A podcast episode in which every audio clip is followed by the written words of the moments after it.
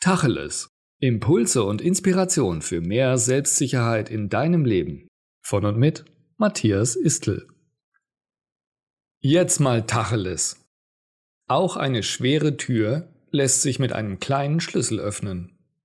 Kennst du das, dass du vor einer Herausforderung stehst, irgendeinem Problem, und so überhaupt keine Ahnung hast, wie du das lösen sollst? Es ist, als würdest du vor einer dicken, schweren Tür stehen aber du hast vergessen, dass es einen Schlüssel gibt. In diesem Moment ist es wichtig, dass du deine Perspektive änderst. Stoppe jegliche Gedanken wie ich schaffe das nicht oder ich kann das nicht. Schaue dir deine Herausforderung mal mit anderen Augen an. Frage dich vielleicht mal, wie würde das eine andere Person lösen? Und dann achte auf deine Gedanken. Horch in dich hinein. Und sehr wahrscheinlich findest du dann den einen kleinen Schlüssel, der dir bisher gefehlt hat.